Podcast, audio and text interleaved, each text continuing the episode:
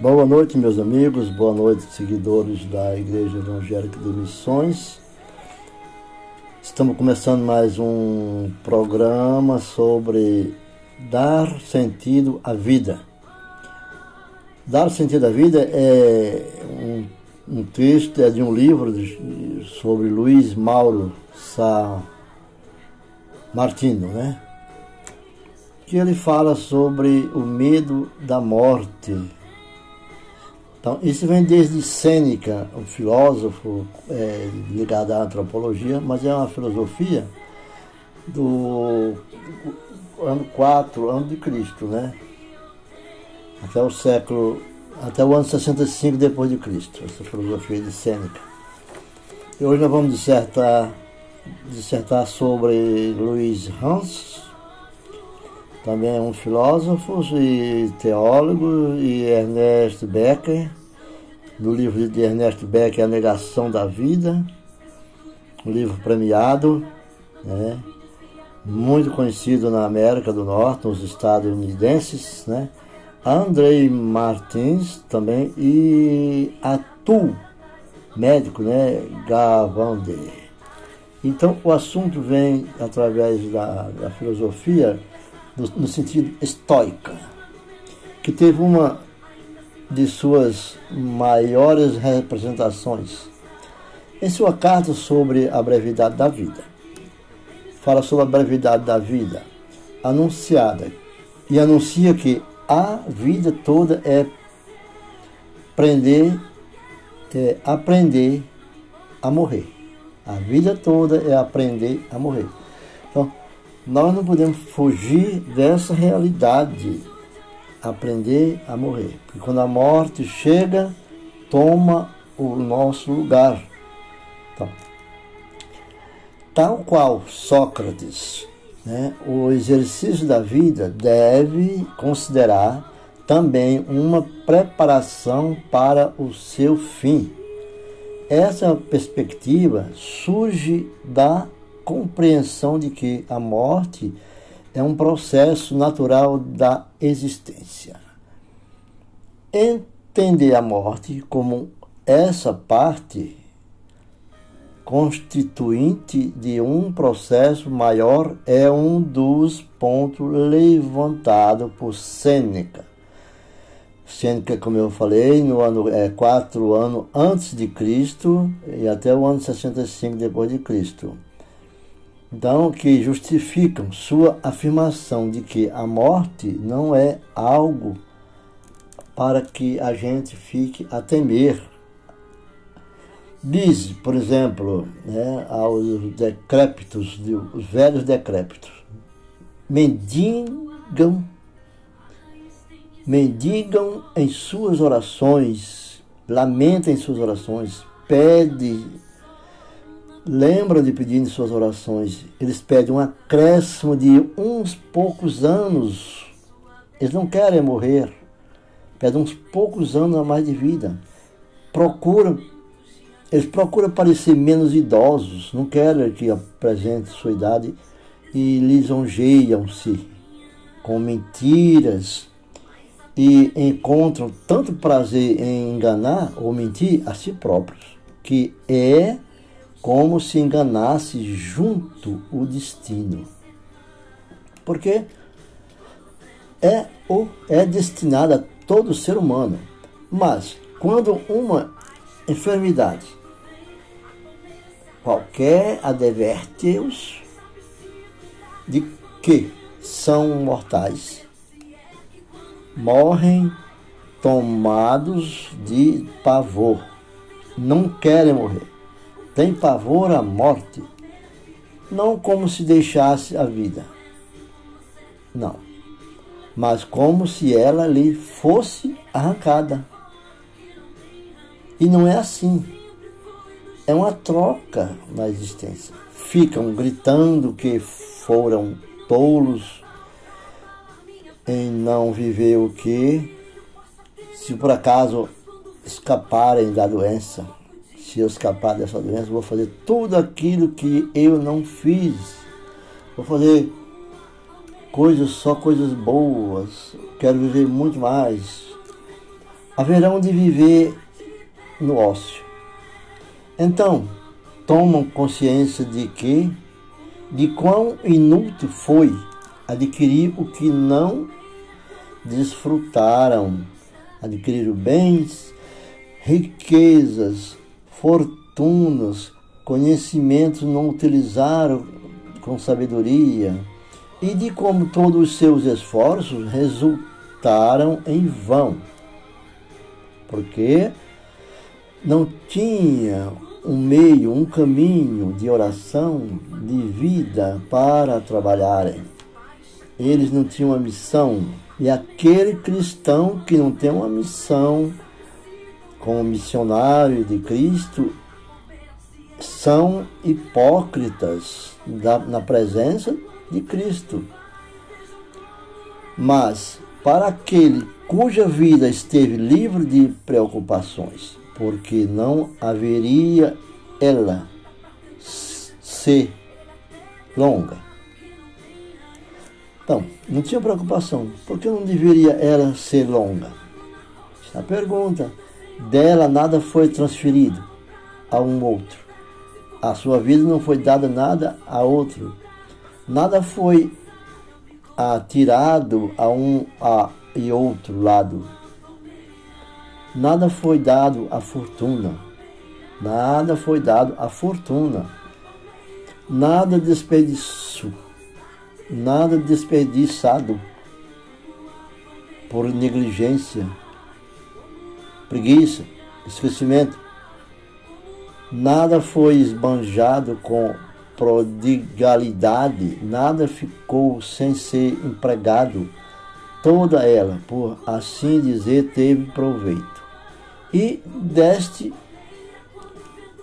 a si mesmo. E desse modo, por mais curta que seja, ela é mais que suficiente. E portanto, quando lhe vier o último dia, o sábio não hesitará em caminhar para a morte com passos firmes. Aquele, como dizia Cristo, que aquele que morre por Cristo viverá. Aquele que morrer por mim viverá. Isso é, é, também um pensamento de Sêneca, da filosofia, na, na teologia de Sêneca, 2006, é uma publicação da, na página 49. É, a Fontes de Sêneca, página 49, de 2006. Bom, o estoicismo é, um, é uma, também uma matéria de conhecimento teológica o estoicismo mantinha como exercício fundamental, é de estoico, né? O pensar sobre a morte como maneira de diminuir o temor sobre ela. Não vamos ter medo da morte. Diminuir o medo que nós temos sobre ela ao chegar até nós. Quando vemos aquelas pessoas sendo levadas este procedimento, mementi mori, é uma palavra latim que diz assim, era uma das condições para alcançar a felicidade, ou ao menos atenuar as aflições, né? Com a oração, como uma filosofia de crise, o estoicismo foi recuperado nos últimos anos como uma ética valiosa por colocar no, no eu, que o eu para Deus não há tanta importância, mas é o eu, personal, eu minúsculo, eu físico aqui, não em elementos exteriores. Os referenciais das virtudes e do bem viver, não sem sugerir que estamos todos também submetidos a um todo maior. Pensar a morte, ensaiá-la, seria uma forma de não deixar que o medo dela nos paralisasse ou nos dominasse o nosso pensamento, ensaiar a morte. Tem pessoas que ficam preparando suas roupas de morte. Essas pessoas não temem a morte.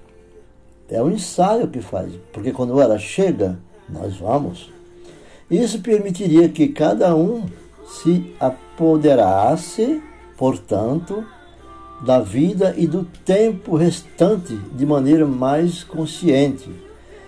Então, com a consciência, nós não vamos, nós vamos encarar melhor a morte e o luto daquele que foi.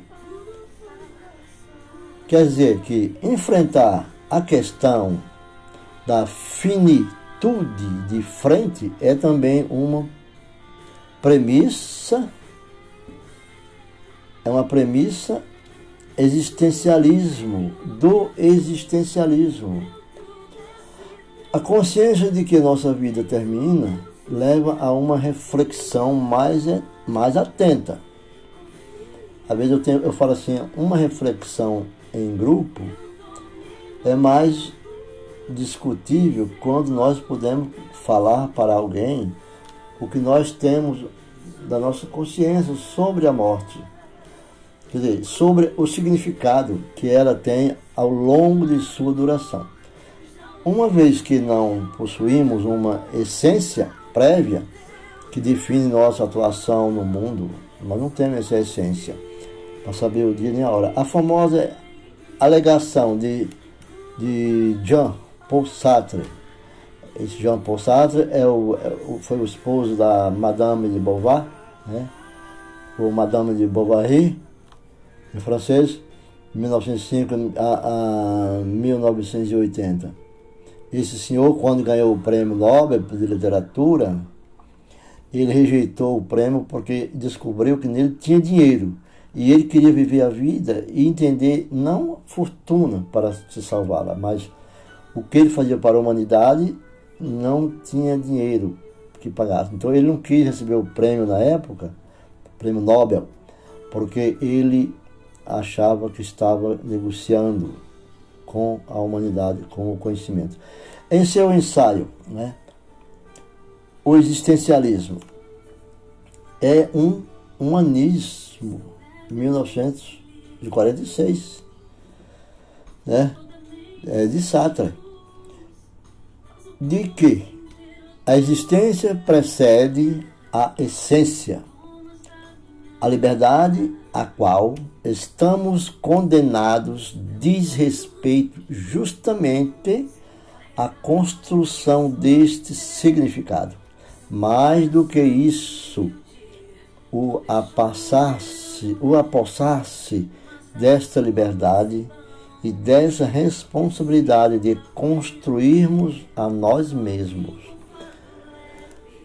Claro que essa ausência de sentido prévio e os desafios de construção deste sentido não passariam em branco pela história do pensamento.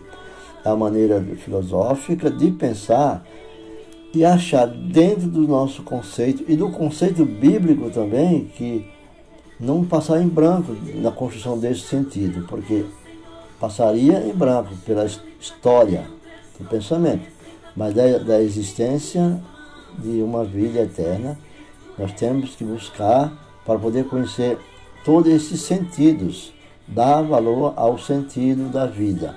Uma das classificações desta, desta condição humana foi o absurdo, né?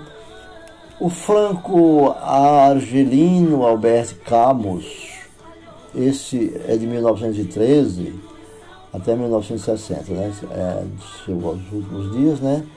Abre o seu livro, O Mito de Sísifo. Sísifo. Com a alegação de que só existe um problema filosófico realmente sério, ele diz. É o suicídio é um problema filosófico realmente sério é o suicídio. Em seu livro O Mito de Sísifo, preste atenção, esse nome é o nome Sísifo, tá?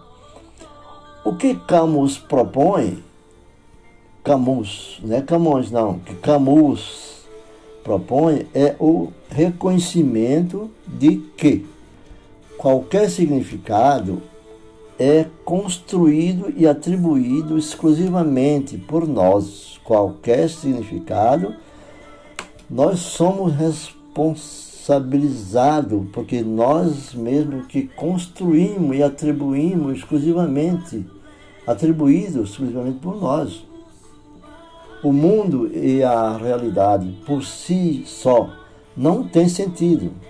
Né? Não é o mundo que constrói por si só. Somos nós. Então, por si, por si só, não tem sentido. Haveria duas escolhas. Haveria duas escolhas, portanto. Uma é viver mergulhando no desconhecido. Ou a outra é ou não viver. Né? Que de acordo com Camus, aqueles que assumem o absurdo são os únicos que podem viver verdadeiramente. Aqueles que assumem o absurdo. Né?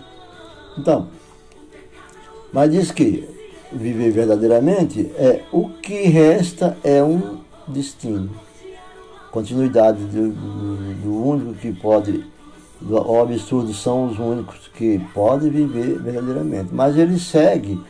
O que resta é um destino de que só a saída é fatal. Fora dessa única fatalidade da morte, tudo, aleg tudo, alegria ou felicidade está liberta permanece um mundo de que o homem é o único Senhor. O que o prendia era a ilusão de um outro mundo. Um outro mundo. A inclinação, a inclinação de seu pensamento não é mais a de renunciar mas a de explodir em imagens. E ele se representa, ele se representa em mitos.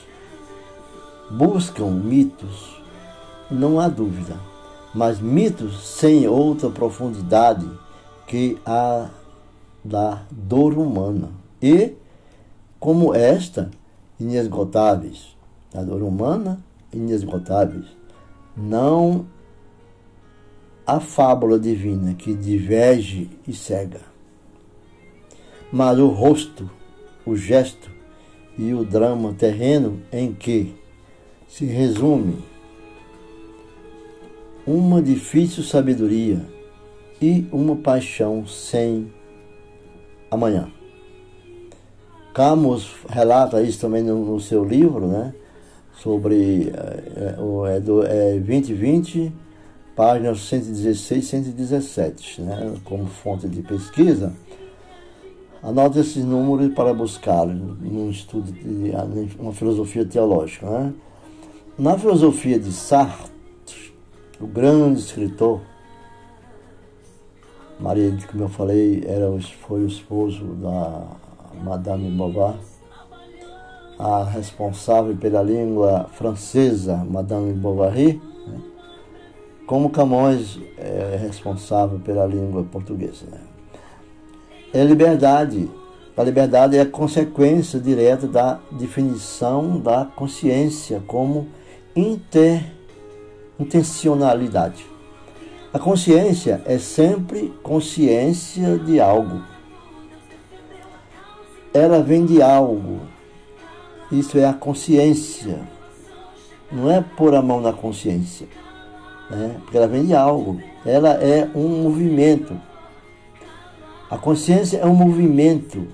E esse movimento tem direção. Ela é em direção a. Né? Essa é a consciência.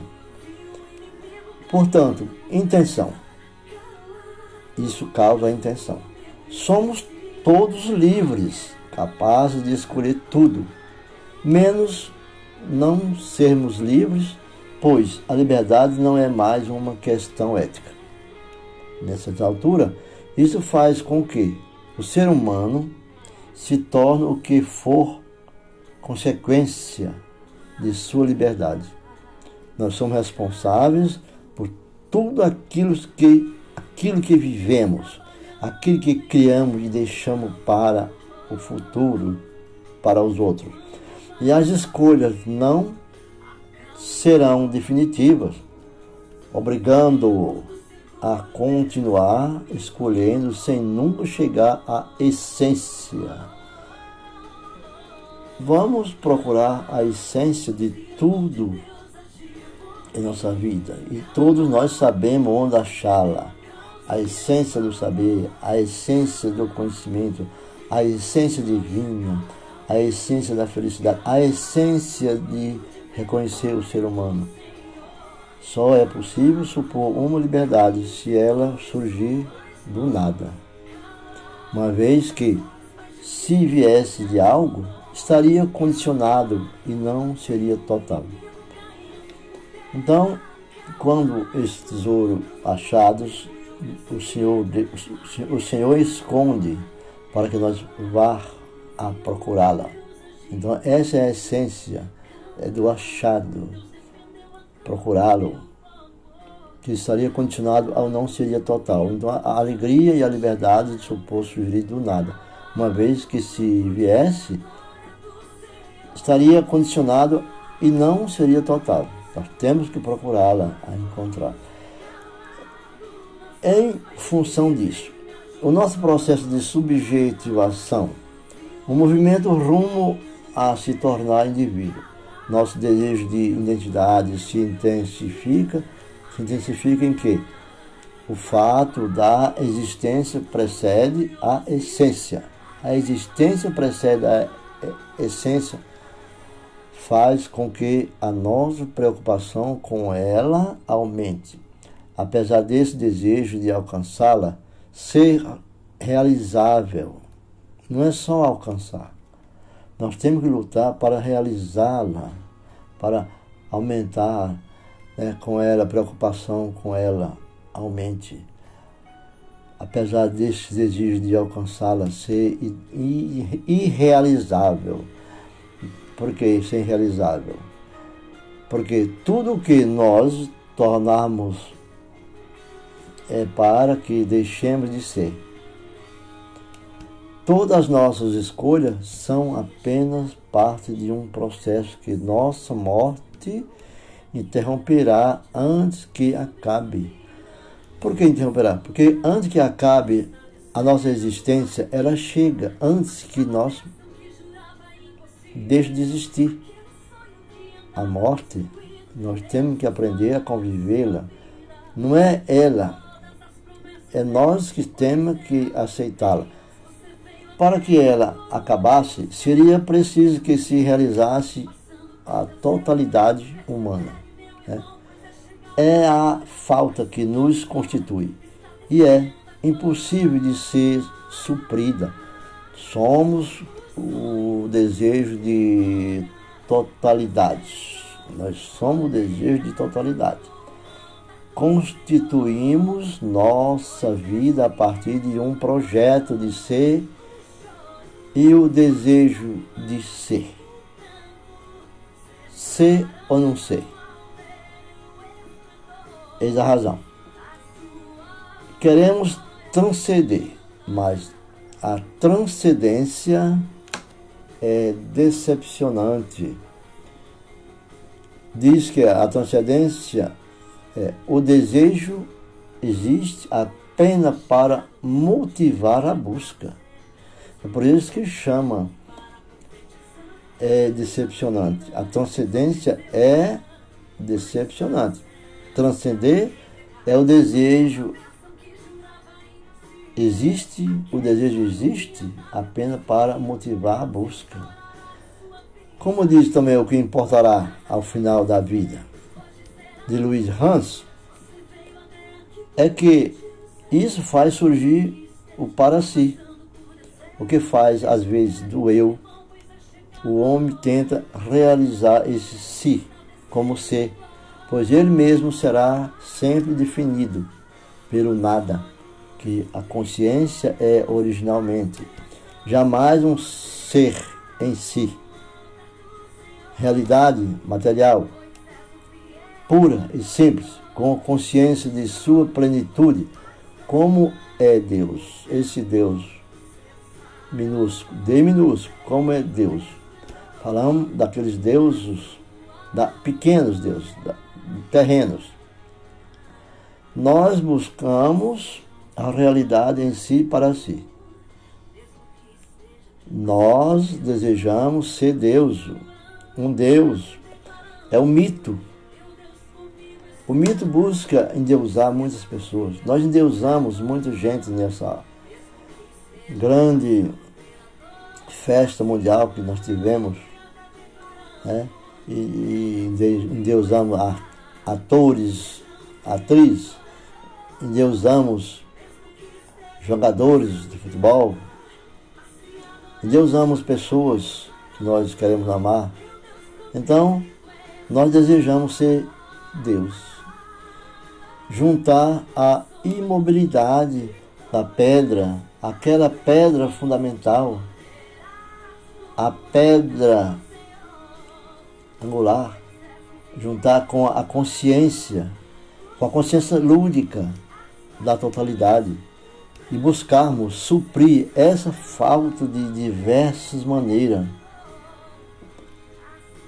Inclusive ilusões que nos coloquem aparentemente no lugar de Deus.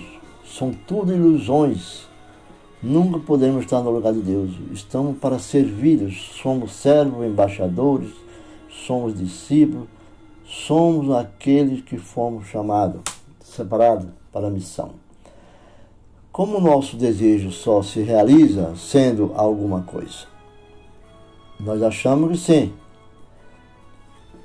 Quando realiza sendo alguma coisa. Apesar de sempre e de modo parcial, né? Porque todo, não, imparcial nunca somos. Nós estabilizamos o que somos e como se tivéssemos alcançado a totalidade. Mas isso não é verdade. A isso o, o escritor Sartre dá o nome de má fé. É um teólogo, Sartre. Ele dá isso de má fé. Um, ele diz que má fé é um truque para escapar da angústia. Má fé é um truque que as pessoas criam para entra num, numa comunidade para ouvir tudo bem, está tudo bem. Às vezes mente, sua, mente para a sua idade, mente dizendo que vai mudar e vai fazer tudo diferente para escapar da visão das pessoas, da ilusão de não se achar uma pessoa idosa, uma pessoa velha. Então, eles têm a ilusão. Isso é, é, é o nome, ele dá o nome de má fé para escapar. Porque tem uma angústia de não estar sendo aquele jovem que nos assola quando a angústia que nos assola, a tristeza, quando verificamos que o que queremos é intrinsecamente irrealizável. Quer dizer, ser uma pessoa mais jovem, intrinsecamente irrealizável. O indivíduo se faz si mesmo de, de forma tão exagerada que acredita ser somente aquilo. Mas não somos somente aquilo. O, o, o antropólogo estadunidense Ernest Becker, esse Becker é muito conhecido dentro do mundo teológico, é, é autor do livro de, de chama-se A Negação da Morte. A Negação da Morte é de 1973 que rendeu ao autor um prêmio Pulitzer é, póstumo, né? Neste estudo que reúne o psicanalista,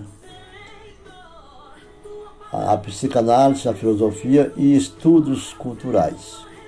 Beck, Becker partiu da premissa de que o medo da morte é o maior motivador humano Admiramos aqueles que enfrentam a morte e temos nesse heroísmo, diz ele, né, a nossa grande ambição enquanto espécie, porque nós estamos aqui. Para Becker, ele diz que o herói era o homem que podia entrar no mundo espiritual, no mundo dos mortos e voltar vivo. Este foi o Cristo Redentor, o Filho de Deus, o herói, é, aquele que combateu a morte, aquele que nos deu vida, que nos levou o pecado, morreu em a nosso favor. Esse foi em todos os lugares, desceu ao, ao mundo dos mortos. Isso é o mundo espiritual. E ele diz: herói era o homem que podia entrar no mundo espiritual, no mundo dos mortos e voltar vivo. Então, o helenismo, que era um dos primeiros cultos no começo, né, é um culto e nossa possibilidade de sobreviver à morte. Eu falo aqui o helenismo porque trata-se do conhecimento da negação da morte, ainda de Ernest Becker, né? Que, que fala sobre a possibilidade do ser humano sobreviver à morte. Né? No entanto, mas somente aquele que é herói do mundo espiritual, que é Jesus.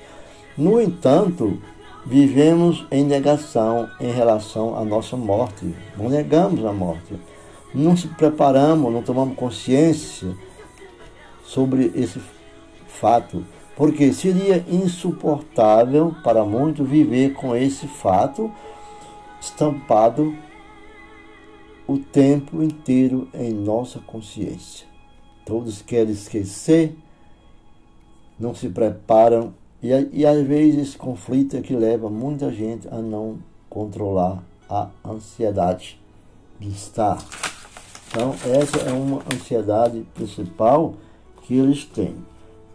Eu olhando aqui minha relação, né, de, de, de, até o, o, o, número aqui que eu quero chegar da gravação né, do, do podcast. Estou chegando lá já. Né? Não importa se o sistema de heroísmo de uma, uma cultura, a consciência é francamente mágico. Se a cultura é mágico, se a cultura é religioso e, e primitivo, ou secular, científico ou civilizado,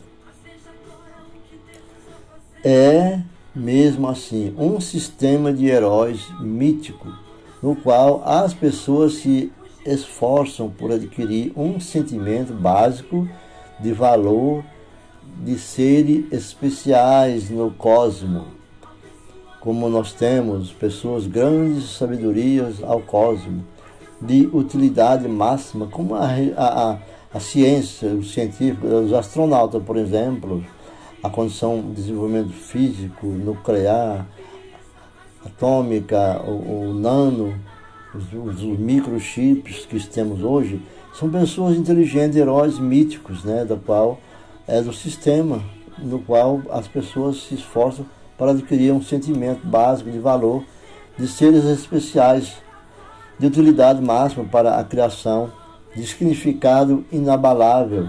Elas adquirem esse sentimento é, escavando um lugar na natureza, construindo uma edificação que reflita o valor do homem. Então, essa, essa edificação, para valorizar o homem, é, é, é, um, é um templo, uma catedral, um totem, um arranha-céu, uma família que se estenda por três gerações então, é muito, muito importante nós seguirmos esses valores. Né? O templo né? é que nós adoramos, uma catedral que nós podemos levar ao culto e às orações ao Senhor, um totem também, né? Um arranha-céu também, uma família que, que possa chegar à terceira geração é, com todos esforço e vitalidade, e conhecimento e consciência. A esperança é a fé. Segundo, nada pode existir sem a fé. É pela fé que somos salvos, é pela fé que nós alcançamos o milagre. É pela fé. E a fé estão em que as coisas, a fé estão em que as coisas que o homem cria em sociedade tenham um valor e um significado duradouro. A coisa mais duradouras que nós podemos construir sobre, para, sobre nossas vidas é que seja algo mais duradouro do que a própria vida e que a existência de fé. A fé. Que sobrevivam ou se sobreponham à morte e à decadência que o homem e seus produtos tenham importância. Quando Norman Brown, Norman Brown diz que a sociedade ocidental, mesmo a partir de Newton, né, por mais científica ou secular que ele que alegue ser, ainda é tão religiosa ainda o ocidental, ou ocidente, a sociedade ocidental é tão religiosa, ainda que seja mais científica ou, ou secular, né, nos costumes e cultura, é tão religiosa o ocidente quanto qualquer outra. Eis o que ele queria dizer. Ele queria dizer que a sociedade, civilidade, civilizada, é uma esperançosa crença e protesto de que a ciência, o dinheiro e os bens façam com que o homem valha mais do que qualquer outro animal. O homem se valoriza nesse ponto. Nesse ponto. Neste sentido, nós viemos nos últimos tempos grandes fortunas em mão de poucos e eles querem ser os deuses da terra. Nesse sentido, tudo aquilo que o homem faz é religioso. É religioso, porque tem a política de ser, de seu ser, de si para si. Isso é uma religião, isso é religioso e heróico. Não aquele que vai ao outro mundo, o mundo dos mortos, e volta vivo. Mas é heróico. E, no entanto, corre o perigo de ser fictício e falível. Geralmente, dentro das tumbas dos cemitérios, existem grandes que morreram, a morte chegou e levou, e ele não teve, nunca deu, nunca entregou, nunca ofereceu nunca reconheceu o ser humano como seu irmão, seu próximo. Então, é a pergunta que se torna. Então, a mais importante das que o homem pode fazer a si mesmo é simplesmente a seguinte. A pergunta é a seguinte: até que ponto ele está cônscio daquilo que faz para conseguir o seu sentimento de heroísmo? Até que ponto? é, sugere que sugere que se todos admitissem honestamente a sua ânsia por serem heróis, isso seria uma arrasadora liberação da verdade. Todos vão ser heróis. Eu vi pessoas falando que os heróis, né, é uma, é uma fantasia de criança e ilusão dos adultos. Né? A criança gosta de ver os heróis e os adultos têm essa ilusão de, quando criança, carregar consigo também. A tolice, ilusão da criança é a tolice dos adultos. Quer dizer, a liberação da verdade. Ficaria com os, os homens. Ficaria com o quê? os homens exigissem que a cultura lhes desse o que lhes é devido. Né? É dividido porque ele criou-se naquele mundo da ilusão e acha que a cultura lhes deve o que lhe é devido. Um sentimento básico de valor humano, como contribuinte sem igual para a vida cósmica. De que modo conseguiriam as nossas sociedades modernas satisfazer uma exigência assim, tão honesta, sem serem abalada em suas fundações?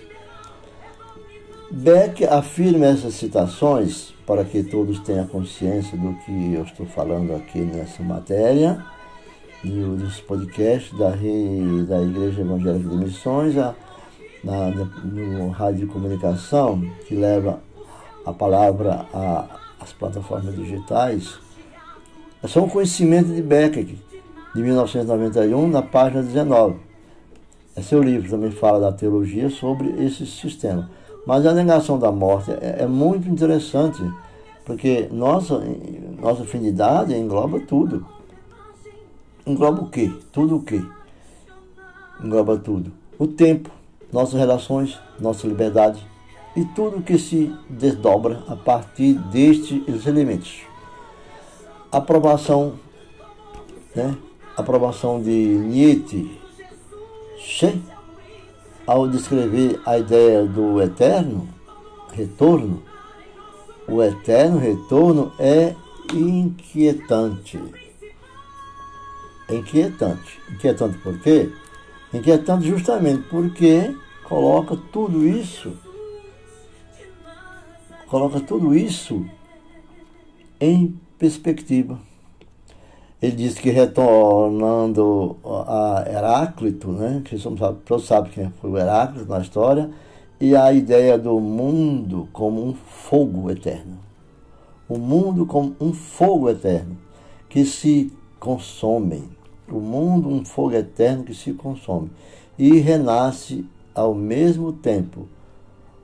O, a proposta de uma existência que não realiza um arco entre uma axé, um princípio motivador das coisas. É, é arche. Esse é o nome de uma marca alemã, também, né? De, de, de, na área de saúde, medicina, é de ciência, né? Motivador das coisas. É um e, e um telos, uma finalidade, propósito. Telos, é, uma, é a finalidade de um propósito, mas se utilizarmos no momento preciso de, do instante em A Galha Ciência de 1882 de Nietzsche, Nietzsche anuncia a proposta. Anuncia a proposta que é, retrata da seguinte forma: E se durante o dia ou a noite um demônio te seguisse, a mais solitária de tuas solidões, e, de, e te dissesse: Esta vida, tal qual vives, atualmente, é preciso que revivas ainda uma vez e uma quantidade inumerável de vezes, e nada haverá de novo esse demônio falaria. Pelo contrário, nada de novo haverá de novo. Pelo contrário, é preciso que cada dor e cada alegria, cada pensamento e cada suspiro, todo infinitamente grande e infinitamente pequeno de tua vida, aconteça-te novamente tudo na mesma sequência e mesma ordem. Esta aranha e esta lua entre a, o arvoredo, aranha mesmo, falando de aranha, não preciso contrário, não, é essa aranha e essa lua entre o arvoredo e também este instante e eu mesmo.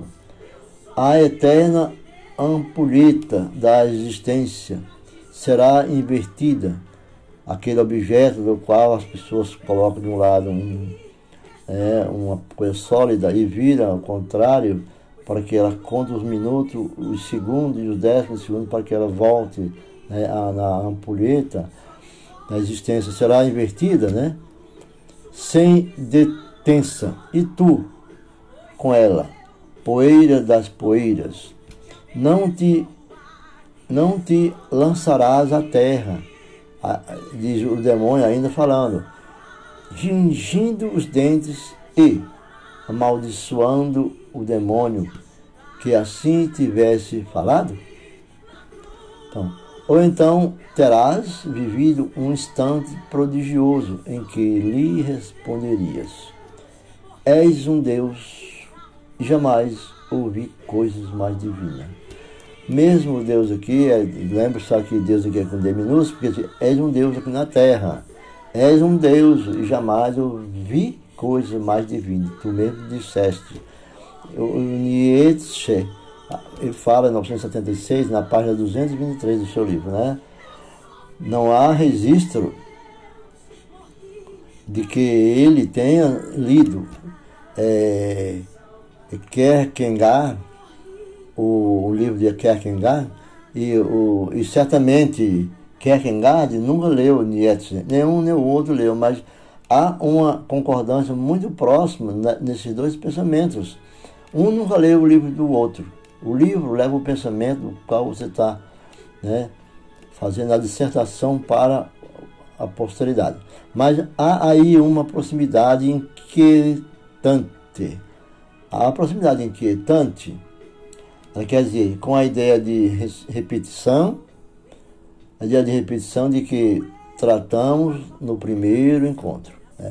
Por, por mais que essa consciência seja insuportável, ela é necessária para que nos lembre, nos lembremos dessa possibilidade de retomada, de posse de nós mesmos e de nosso destino. A cada repetição há, paradoxalmente, a possibilidade de nos libertarmos dos grilhões. A repetição que se move para frente, não para o passado. É assim que devemos trabalhar. Entre as diversas abordagens que tratamos aqui, muitos se assemelham em relação à ideia de que esse sentido para a vida, se não existe, é artificial. Então, de, de um lado, a ausência de sentido é um absurdo praticamente inconcebível. De outro, uma ilusão. De modo, de todo modo, é ele o chão sobre o qual pisamos os nossos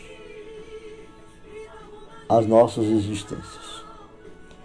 Então não adianta procurarmos ter a ilusão, porque é o livro mortal, o livro dos mortais de Gavandi, de Atul Gavandi, né? Ele diz que em seu livro, ele diz que a vida tem significado porque é uma história. A vida é uma história que temos capacidade de moldar, apesar de o tempo ser interruptamente mais escasso a cada segundo. A grande sacada, segundo ele, é perceber que há outras prioridades além do fato além do fato de estar e permanecer vivo. Há outras prioridades além de estar e permanecer vivo. Simplesmente não é permanecermos vivos. Nós temos que ter uma causa, dar uma causa a nossa, dar um sentido às nossas vidas. Estar vivo, permanecer vivo apenas é vegetar. De sobreviver, mesma coisa, é de sobreviver por mais insuportável que seja, essa consciência do fim é necessária e precisa ser encarada de forma madura. Essa consciência faz emergir a ideia de presença, no sentido de estar presente, notando os instantes a nós mesmos e as coisas que nos cercam com uma atenção mais dedicada. Vamos viver o momento dedicando-se àquilo que nos cercam, vivendo a realidade do momento, buscando a todo instante a presença do Senhor em nossas vidas, a felicidade, a fé. Por exemplo, né? É, na área dos cuidados do paliativo, na medicação, do qual nós passamos há poucos tempos, né? esses cuidados paliativos que os médicos tiveram com nossas vidas, assim as nossas orações, as orações de todos aqueles que buscam, a partir da experiência em Cristo, de sua existência, a idade de que talvez o jeito mais fácil de viver bem seja incorporar nosso dia a estas cinco nuances de existência. Nossa, existência, nossa nuance de existência, nós temos que buscar demonstrar afeto, não viver por viver, demonstrar afeto, não afeto por afeto, ser, mentir, ser mentiroso de si mesmo, de má fé. Afeto, permitir-se estar com os amigos, reconhecer o, o próximo, estar com os amigos, fazer-se feliz, fazer as próprias escolhas, trabalhar com algo que faça sentido no seu tempo de vida e não só no tempo de trabalhar. Nosso trabalho, segundo um, um, um, autor de uma obra chamada Arantes, né, 2019, na página 153, Arantes, né, página, do, é, 200, página 153, no livro de 2019. É, cada um destes elementos citados demanda uma série de virtudes que procuramos desenvolver aqui. Por exemplo, são elas o respeito, a tolerância. É, é bom nós lembrarmos que a palavra concordar, eu concordo, é, é, é aceitar igualitária aquela pessoa do qual são deformadores, ou fala mal, calúnia, essas coisas, fala mal de membro, fala mal da igreja, fala mal de Deus e do mundo, né? Então, o respeito, sem fingir, a tolerância, vamos tolerar, e a compaixão para sermos mais humanos em nossas interações com o que é diferente de nós. Nós temos que viemos aqui para evangelizar as pessoas e aqueles que são diferentes do nosso pensamento, nossas ideias, nós temos que ajudá-los, pois a responsabilidade e a generosidade e a gratidão para que essas relações manifestem o bem para além de nós mesmos e a coragem para tornarmos as, as, tomarmos as rédeas da nossa existência espiritual. A simplicidade e a, uma, e a humildade, fala o apóstolo Paulo lá em Coríntio, para encarnar, encararmos o que temos, nossos limites. A consciência de que somos humanos com todas as proporções que possa que essa condição traz consigo. E possamos buscar ao Senhor porque nós somos falho e frágil. Mas nós somos pessoas em Cristo e em Cristo nós temos que permanecer porque essas virtudes de, de de gratidão, essas virtudes de, manifestar o bem para além de nós mesmo, a coragem para tornarmos, tomarmos rédea das coisas difíceis, né? consciência disso, da existência, a simplicidade, ter humildade com os demais, aquelas pessoas. Não buscamos ser muito exigentes, porque Deus fala ao coração da, dos humildes. Então vamos reconhecer nossos limites a consciência de que somos humanos. Nós somos humanos, somos pessoas humanas, nascidas para servir e amar o próximo, com todas as proporções que nós, que essa condição dada por Deus, por Cristo Jesus, nos traz, nos traz consigo, que é a promessa vindoura, Cristo voltará. Ficamos por aqui. Essa aula de hoje esse resumo foi muito um pouco, foi muito, né? Foi longo, mas precisava fazer falar do estoicismo de, de Sêneca e da filosofia de Sartre e falar do livro de Mortais, dos Mortais, falar do, de Arthur Gavandi, né?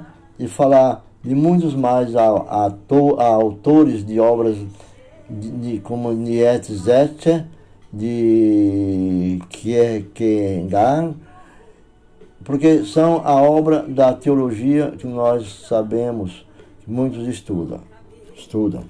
Obrigado, fica com Deus.